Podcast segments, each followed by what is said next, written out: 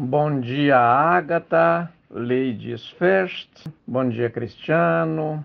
Bom dia, ouvintes. A atriz que apresentava o Oscar apareceu com a cabeça inteiramente raspada. Ela fez isso porque sofre de alopecia, perda temporária ou definitiva de pelos ou cabelos.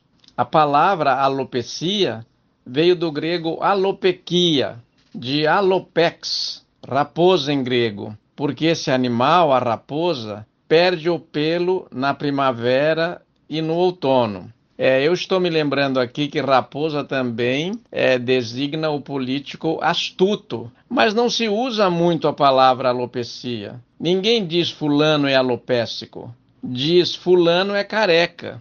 Uma palavra que veio do hebraico gareca, com G de gatuno, com o significado de calvo mas era pronunciada caleca pelos escravos trazidos da África de regiões onde se falava o quimbundo. Na Bíblia, no Antigo Testamento, no capítulo 2, versículos 23 e seguintes do segundo livro dos Reis, dezenas de meninos estão debochando do profeta Elias, que era careca. Ele então os amaldiçoa e dois ursos saem da floresta e estraçalham 42 meninos. Os ursos estavam ali na floresta e o, e o profeta Elias os invocou para atacar os meninos.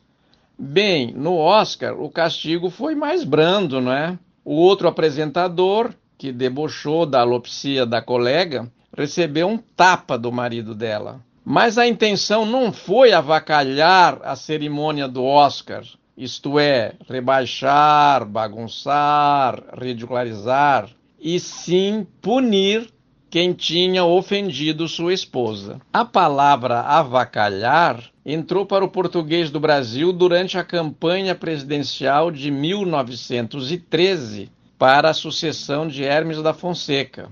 Sabe que o Hermes da Fonseca o Marechal Hermes da Fonseca, é aquele presidente da República que casou com a Nair de Tefé, que era caricaturista. Aliás, foi a Nair de Tefé que trouxe o pardal, achou muito bonitinho o pardal e trouxe o pardal para o Brasil. Por isso temos tantos pardais no Brasil e eles se tornaram uma praga na lavoura. Mas desta vez que surgiu a palavra avacalhar foi assim. O então deputado Maurício Lacerda, de apenas 24 anos, que seria pai de Carlos Lacerda, governador do Rio e, portanto, bisavô do meu ex-editor Carlos Augusto Lacerda, num discurso inflamado, o Maurício Lacerda, lá em 1913, acusou políticos submissos a Pinheiro Machado, a figura referencial, solar da política brasileira naqueles anos, dizendo que eles tinham se avacalhado,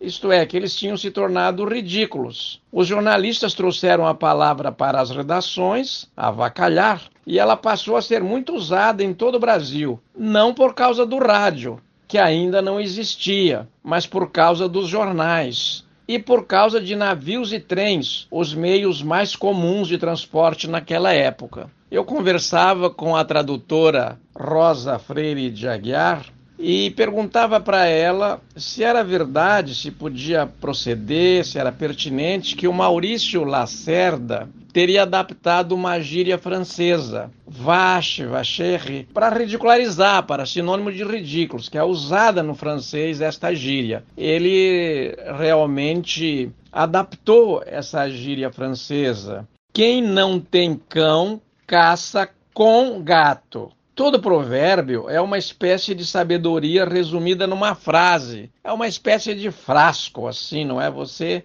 tem ali uma sabedoria engarrafadinha. Se você quer caçar e não tem cão, caça com gato. Isto é, você improvisa. Por que o gato? Porque ele e o cão são animais domésticos e ambos caçam. O gato caça ratos, pássaros, insetos. E a fama de gatuno para os ladrões não procede. O gato, na verdade, é o senhor da casa, não é? Ele apenas confisca ali o que lhe pertence. Muito obrigado. Um abraço a você, Rodolfo Schneider, ao, ao Cristiano Pinho. Um beijo à nossa querida Ágata e um grande abraço e beijos para os nossos ouvintes é, espalhados agora por todo o Brasil, porque, como diz nossa querida Ágata, estamos em outro patamar.